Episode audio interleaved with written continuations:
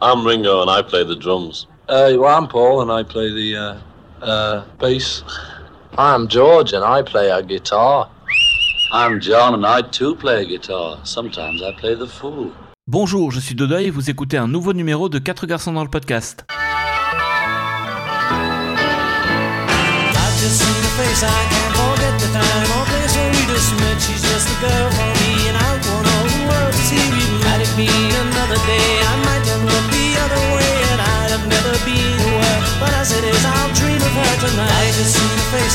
Eh bien, bonjour à tous pour ce nouvel épisode qui aura su se faire attendre. Aujourd'hui, nous allons parler d'un groupe qui a été, à son époque, l'un des rivaux des Beatles.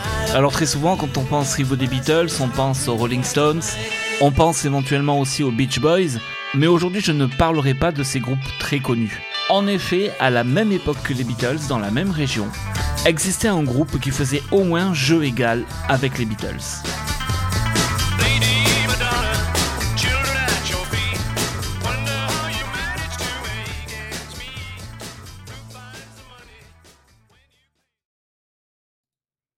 Avant d'entrer dans le vif du sujet, laissez-moi vous présenter musicalement les Rattles.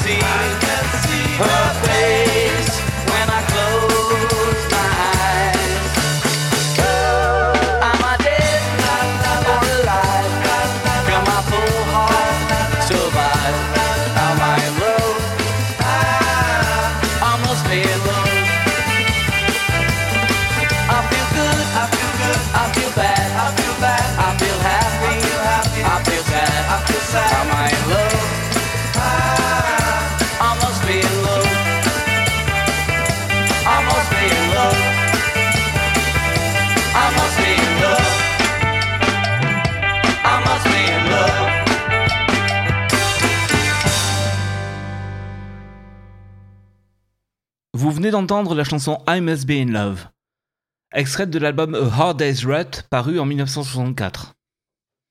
Effectivement, les Rattles, aussi connus sous le nom de Prefab Four, ont officié pendant les mêmes années que les Beatles. Et nous constatons de nombreuses similitudes entre les carrières des deux groupes. Mais qui sont les Rattles Eh bien, ils sont quatre membres. Ron Nasty, Dirk McQuickley, Stig O'Hara et Barry Wom. L'histoire du groupe commence le 21 janvier 1959, au 43 Egg Lane, à Liverpool. Ron Nesty et Dirk McQuickley marchaient l'un et l'autre dans la rue, dans des directions opposées. Et ce qui devait arriver arriva, ils se percutèrent violemment. Alors que Ron tentait de relever Dirk, ils convinrent de régler leurs différends autour d'une pinte.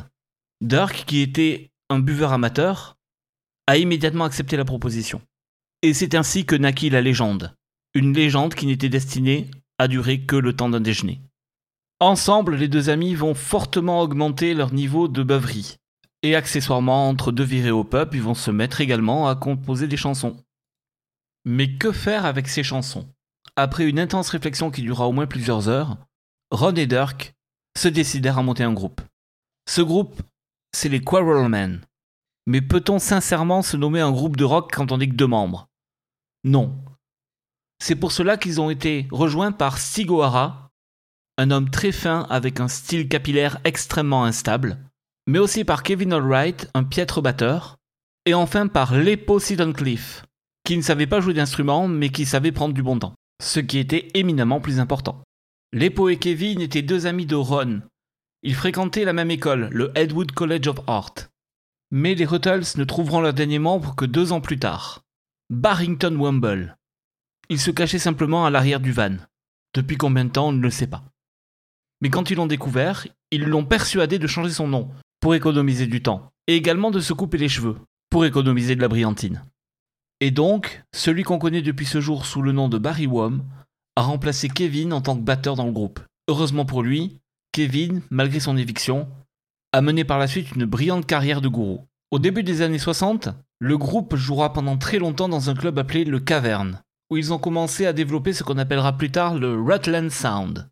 Par la suite, le groupe va tenter de se trouver un nom un petit peu plus sérieux. Ils ont tenté les Red Brothers, les Ruts, les Tuts, les Sluts et même Alma Cogan. Et finalement, ils ont opté pour les Ruttles. Pour se faire un petit peu la main, ils ont choisi d'émigrer en Allemagne. Ils sont restés là plusieurs mois au club der Ratkeller, qui devait son nom à la colonie de rats qui peuplait le sous-sol. Aujourd'hui encore, des rats peuplent le sous-sol, mais rien ne prouve que ce sont les mêmes. Et c'est au Ratkeller que par une nuit tragique, l'épaule se glissa dans une grande malle avec une petite Fraulein allemande. Il n'en ressortit jamais. Quelques jours plus tard, les quatre membres restants furent expulsés d'Allemagne pour avoir refusé de participer à un incendie volontaire, ce qui à l'époque était un crime. C'est à leur retour en 1961 qu'ils feront la connaissance de Leggy Mountbatten. Leggy Mountbatten était un ancien soldat de la Royal Air Force. Il avait perdu une jambe au combat, et depuis la fin de la Seconde Guerre, il claudiquait à travers Liverpool. Un jour, alors qu'il passait devant le caverne, il glissa et fit une chute mémorable jusqu'à l'intérieur du club. Et là, il fut subjugué par sa découverte. Immédiatement, il a su qu'il avait affaire à de nouvelles stars. Pas à cause de leur musique qu'il a détesté, mais il adorait leurs pantalons, serrés, et qui laissaient transparaître un futur resplendissant. Il entreprit d'approcher Ron et Dirk, et leur demanda ce qu'il fallait mettre sur la table pour leur faire signer un contrat. Ronesti a dit le plus simplement du monde quelques sandwichs à la confiture et des bières. Le lendemain, Leggy revint avec un tonneau de bière, des sandwichs à la confiture et un contrat de 15 pages. Voyant là qu'ils avaient affaire à un homme de confiance, les Ruttles ont signé immédiatement. À partir de là, Leggy prit le contrôle. Il les fit sortir du bar pour les amener chez le tailleur. Une fois dans des costumes, il les fit sortir du tailleur pour les amener dans un studio. Et une fois les disques enregistrés, il les sortit du studio pour les amener au firmament de la pop. Ce premier album studio, Please Rat Me, a été enregistré en 20 minutes. Et le suivant prendra encore plus de temps. Et c'est sur Please Rat Me que l'on trouve le titre qui va les lancer, Goose Step Mama.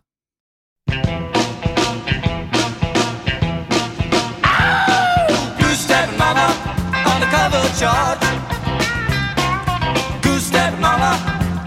and large.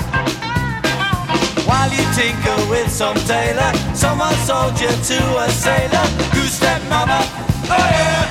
Goose step mama, goose step mama, boogie all night long. Goose step mama, you can do no wrong. You know how to reassemble clumsy hands and knees that tremble. Goose step mama, oh yeah, goose step mama.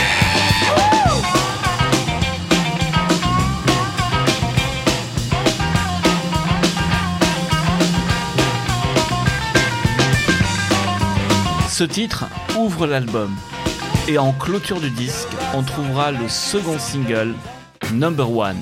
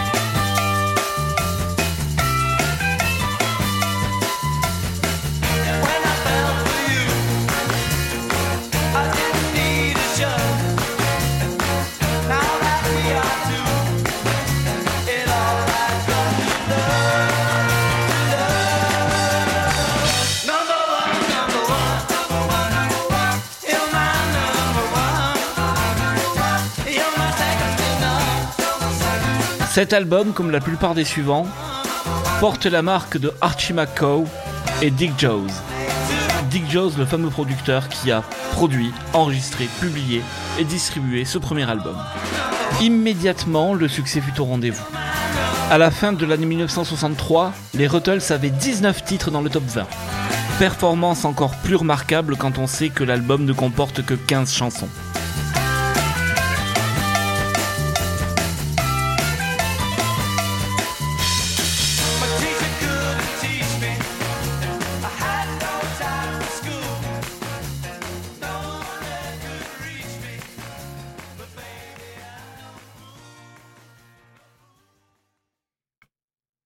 En 1964, les Ruttles prirent la décision d'aller conquérir l'Amérique.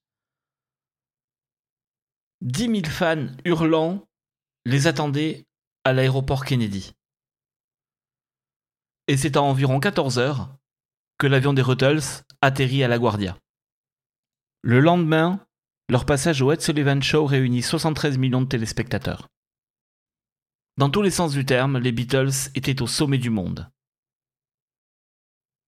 En mars, Nesty avait écrit et publié son premier best-seller, Out of Me Head. Et en 1964, les Ruttles vont apparaître dans leur premier film, A Hard Day's Rut, réalisé par Dick Leicestershire. C'est dans ce film qu'on entend I Must Be in Love, chanson que vous avez eue en ouverture du podcast, mais également With a Girl Like You. Shoot me down in flames if I should tell a lie. Cross my heart, I promise that it's true. I've been in love so many times before, but never with a girl like you. With a girl like you to hold and be beside. With a girl like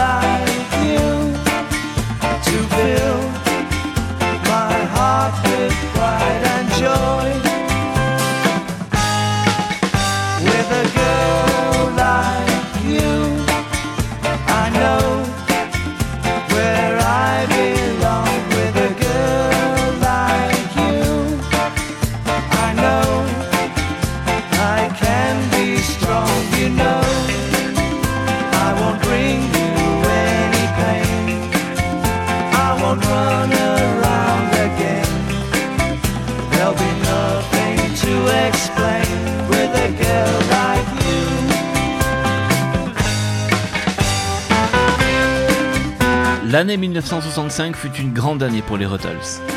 En janvier, Barry Wom est revenu à Liverpool pour épouser son amour d'enfance, Brenda Liola. Dans la petite chapelle, peu éclairée et envahie de monde, Barry Wom et sa fiancée furent séparés par mégarde. Et finalement, il se retrouva aux côtés d'une autre mariée.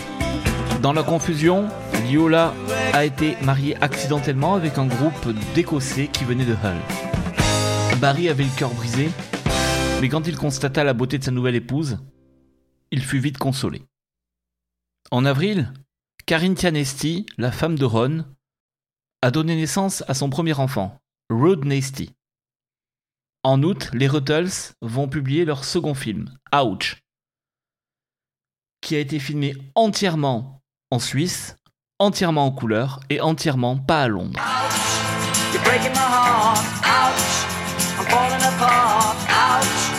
Ouch. Ouch. Ouch. When we first met, I must admit, I fell for you right from the start. Now when we meet, all kinds of things it seems upset the apple cart. All kinds of things it seems upset the apple cart. Ouch!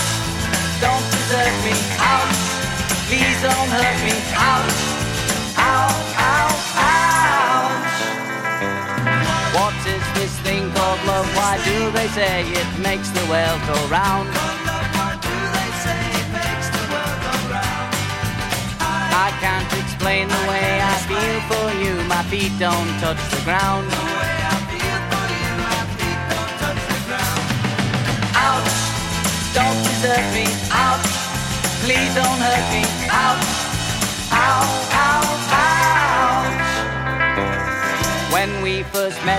Must admit, I fell for you right from the start. Now when we meet, all kinds of things it seems upset the apple cart. Ouch! Don't desert me. Ouch! Please don't hurt me. Ouch! Ow,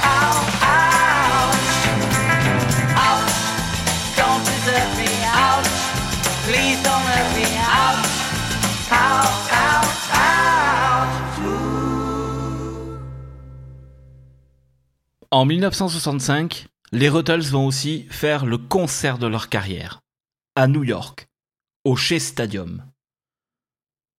Nommé Shea Stadium en l'honneur du fameux guerriero. Ils avaient pris la précaution d'arriver en hélicoptère dans le stade la veille du concert. Ainsi, ils ont pu se mettre en sécurité avant que le public rentre.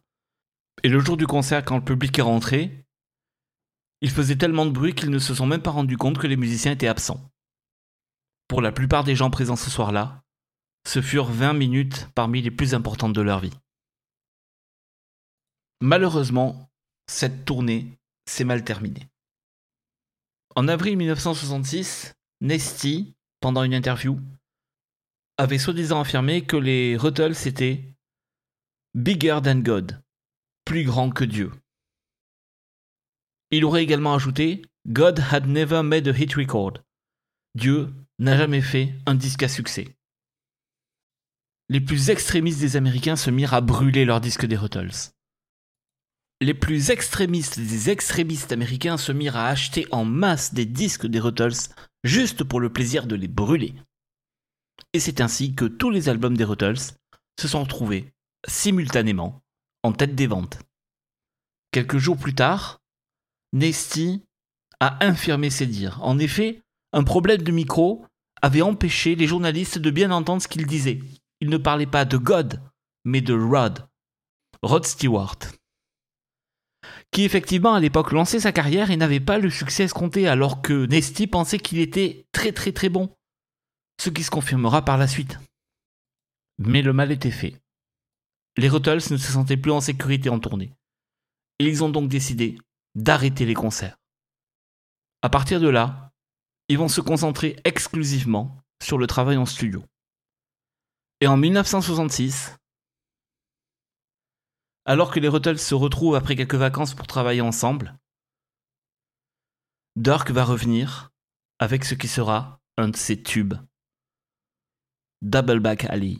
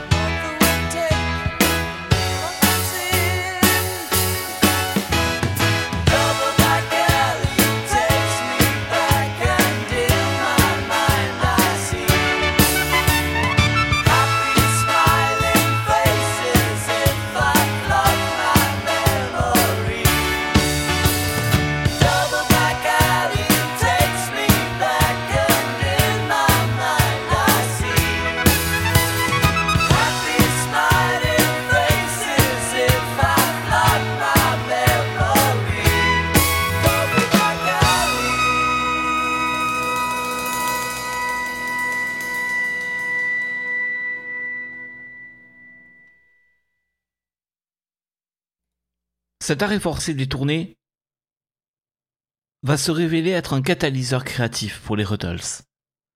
Ils vont s'atteler à ce qui restera une des pierres angulaires de la musique moderne du XXe siècle, le fameux Sgt. Rutter's Only Darks Club Band. C'est sur cet album qu'on va trouver plusieurs titres sujets à controverse. Bien sûr, le tout premier étant le Good Times Roll de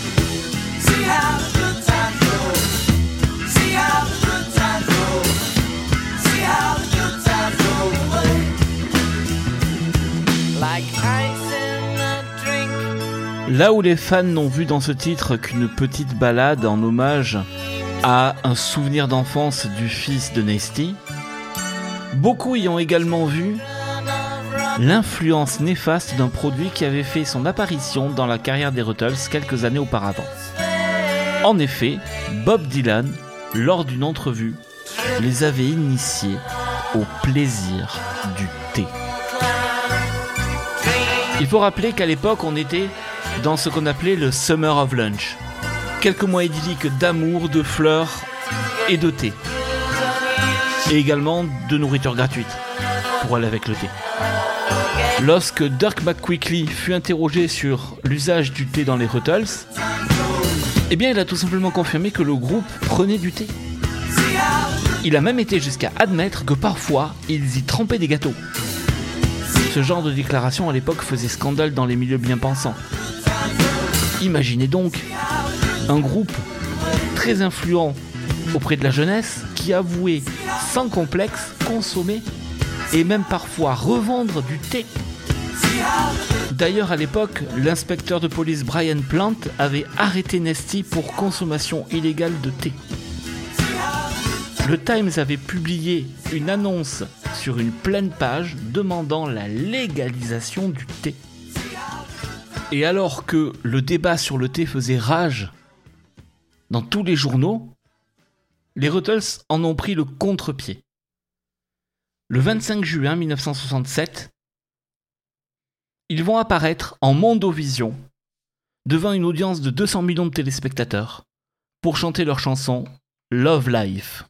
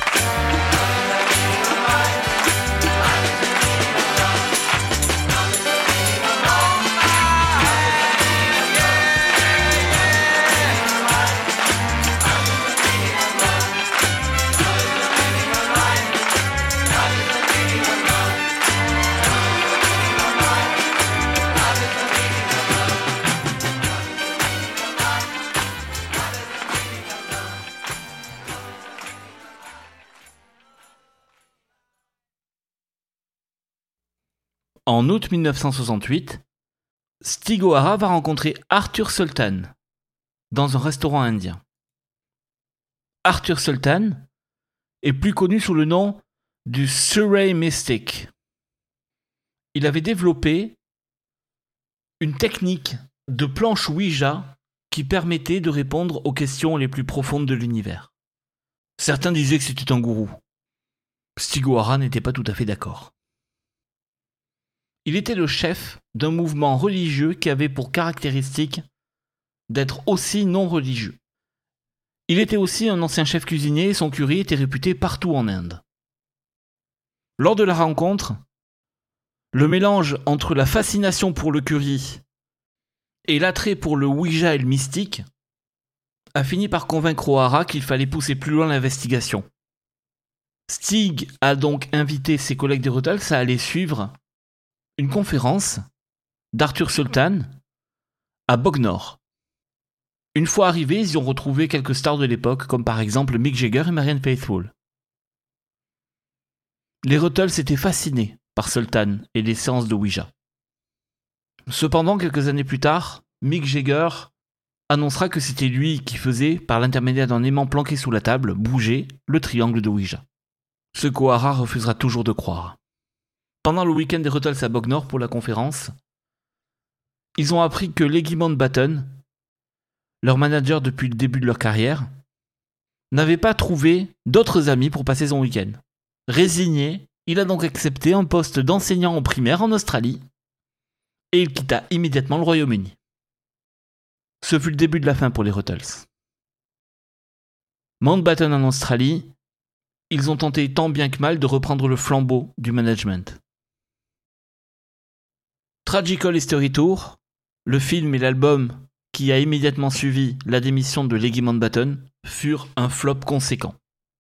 Et ce malgré la présence de titres de très bonne qualité, comme ce fameux Pigs in the Middle.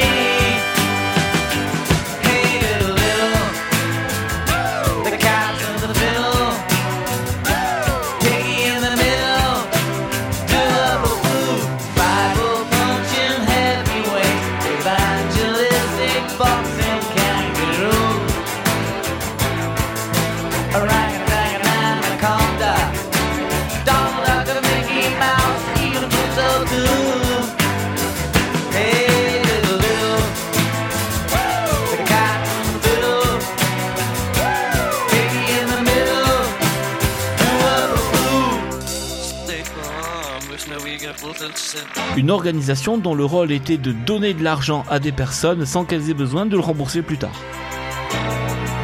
Ce qui était tout de même beaucoup plus commode qu'une banque.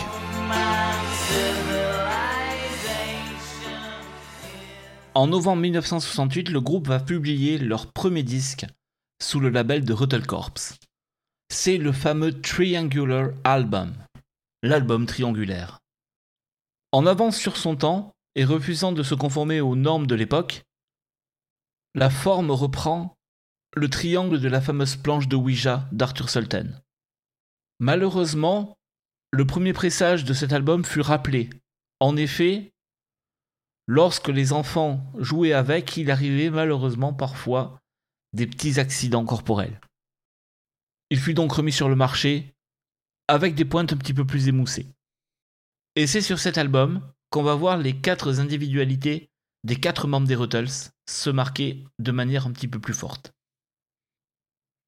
Pour Ron, on a Let's Be Natural.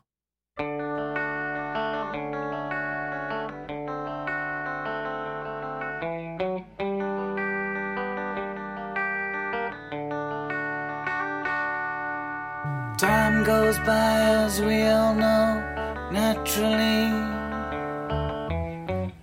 People come and people go, naturally. Let's be natural.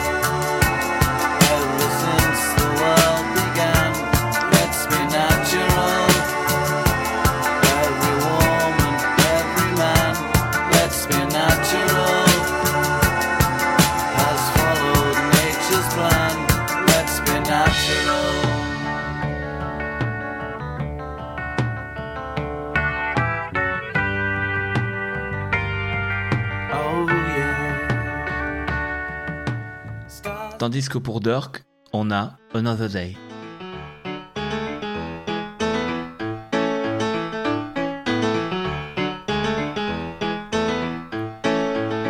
At times like these, when enemies can number more than friends, a friend indeed is what I need, not someone who pretends.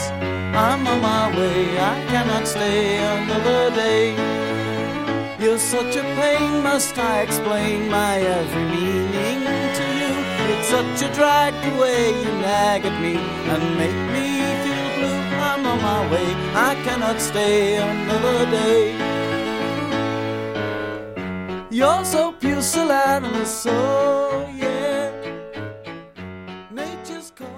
Animals. Pour les Ruttles, tout devenait de plus en plus problématique. Ruttle Corp perdait de l'argent. Tous les jours, des machines à écrire, des téléviseurs, des téléphones, des voitures, et même parfois des bureaux entiers disparaissaient. Ils perdaient de l'argent plus rapidement que le gouvernement britannique. Pendant ce temps-là, Dirk a épousé Martini, une actrice française qui ne parlait pas anglais et à peine français. Lorsqu'ils se marièrent à Londres, la messe a été dite en espagnol, italien et chinois, pour être sûr que tout le monde comprenne ce qui se passait. Nasty, de son côté, avait été visiter une exposition à la Pretentious Gallery à Soho. C'était de l'art dit brisé, des objets qui avaient été lâchés du haut d'un gratte-ciel et récupérés au pied. Nasty tomba immédiatement amoureux de l'artiste elle-même, Chastété, une jeune Allemande dont le père était resté célèbre pour avoir inventé la Seconde Guerre mondiale. Nesty était fasciné par le Destructo Art. Ils ont parlé toute la nuit et elle lui a avoué son plan ultime qui était de projeter des artistes depuis les portes d'un avion pour les récupérer en bas et faire le même type d'exposition. Nesty l'a immédiatement adoré. Le lendemain, ils ont annoncé leur fiançailles lors d'une conférence de presse qu'ils ont tenue depuis leur douche. Quant à Stig, il était en retrait du groupe. Tellement en retrait que des fans pensaient qu'il avait été remplacé par sa réplique en cire du musée de Madame Tussaud. En fait, il a passé une année complète au lit avec sa nouvelle conquête, Gertrude Strange. Quant à Barry, il a aussi passé une année complète au lit. Mais dans le but de fuir le fisc. Lorsqu'en janvier 70, Barry et Stig sortent enfin de leur lit, Ruttle est dans une situation financière catastrophique. Il fallait donc se décider quant à l'avenir de leur société. Nasty venait tout juste de rentrer de son voyage de noces à Nuremberg, et il amenait dans ses valises le promoteur le plus craint de tout le monde de la musique, Ron Decline. Decline annonça aux Ruttles que si jamais ils acceptaient de lui confier leur fortune, ils n'auraient plus jamais à s'inquiéter de leur argent puisqu'ils n'en auraient plus. Stig voulait lui que les Ruttles soient représentés par Billy Kodak. Quant à Dirk, il souhaitait être représenté par Arnold Schwarzen, Weisen, Grenen, Blauen, Bluenberger. Alors que Wom souhaitait être représenté par des citations du I Ching qu'il consultait toutes les 3 minutes et demie. Lors de la dernière réunion de Ruttle Corp, 134 avocats et comptables étaient présents dans la même pièce. Et seulement 87 en sortirent vivants.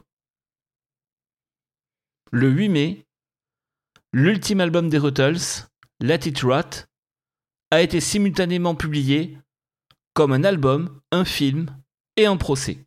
En novembre, McQuickly va attaquer O'Hara, Nesty et Wom en justice.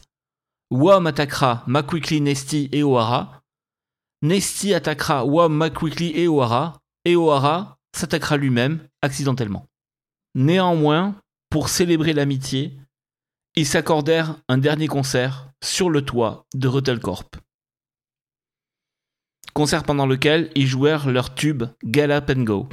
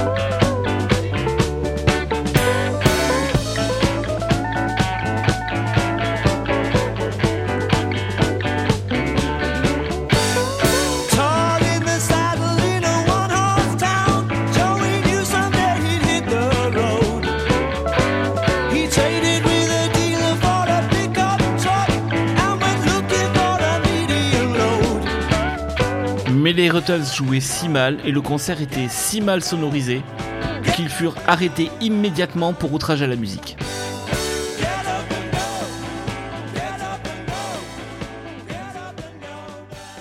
Et c'est ici que s'arrête l'expérience des Ruttles en tant que groupe. Mais après leur rupture, ils ont tous continué, chacun de leur côté. Avant que chacun suive son chemin, ils se sont réunis une dernière fois pour enterrer tout leur reste de bande et leurs morceaux inachevés dans un grand coffre, dans un endroit tenu secret. Les plus grands experts du groupe diront que c'était pour faire la nique aux bootleggers et aussi au fisc. Ce coffre ne devait être exhumé que 100 ans après la date où il avait été enterré. Après la rupture des Ruttles, Dirk a fondé un groupe de punk rock avec sa femme Martini. Punk Floyd. Dans ce groupe, Dirk chantait et Martini non plus.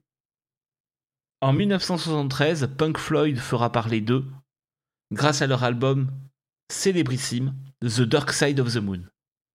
Barry Wom va rencontrer le succès grâce à sa splendide ballade When You Find the Girl of Your Dreams in the Arms of Some Scotsman from Hell. De la même manière, le premier album solo de Stig, All Things Fall Down, a reçu un accueil critique très encourageant. Cependant, chacun d'eux feront des choix artistiques un petit peu hasardeux par la suite. L'album entièrement enregistré au casou de Barry ou les albums d'Halloween de Styx ne rencontreront qu'un très faible succès. Barry est aujourd'hui retiré du monde de la musique. Il a tenu plusieurs salons de coiffure avant d'embrasser la carrière d'hôtesse de l'air pour Air India. Ron Nesty, quant à lui, après avoir publié quelques albums de musique expérimentale, s'est complètement retiré de la société. Heureusement pour les fans, en 1990, Ron Nesty annonce son retour à l'avant-scène. Il a été lui-même déterré le fameux coffre qui contenait les morceaux inachevés et non publiés. C'est le projet Archaeology, qui va réunir Stig, Barry et Ron. Dirk ne se joindra pas à eux, puisqu'il était devenu sourd entre-temps. Et ils vont finir plusieurs chansons qui étaient inachevées. Il disait que pour enregistrer comme à la grande époque, il s'imaginait que Dirk était encore sous l'emprise d'une bonne tasse de thé. Et cette réunion, et de cette réunion va naître un hit. C'est bien sûr la fameuse chanson Shangri-La. Et c'est sur ce titre que je vous propose de nous quitter aujourd'hui.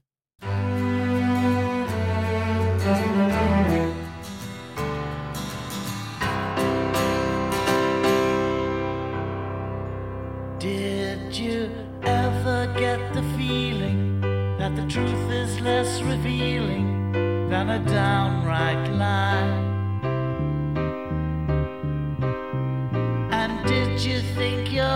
Was hip to certain things it's not equipped to qualify?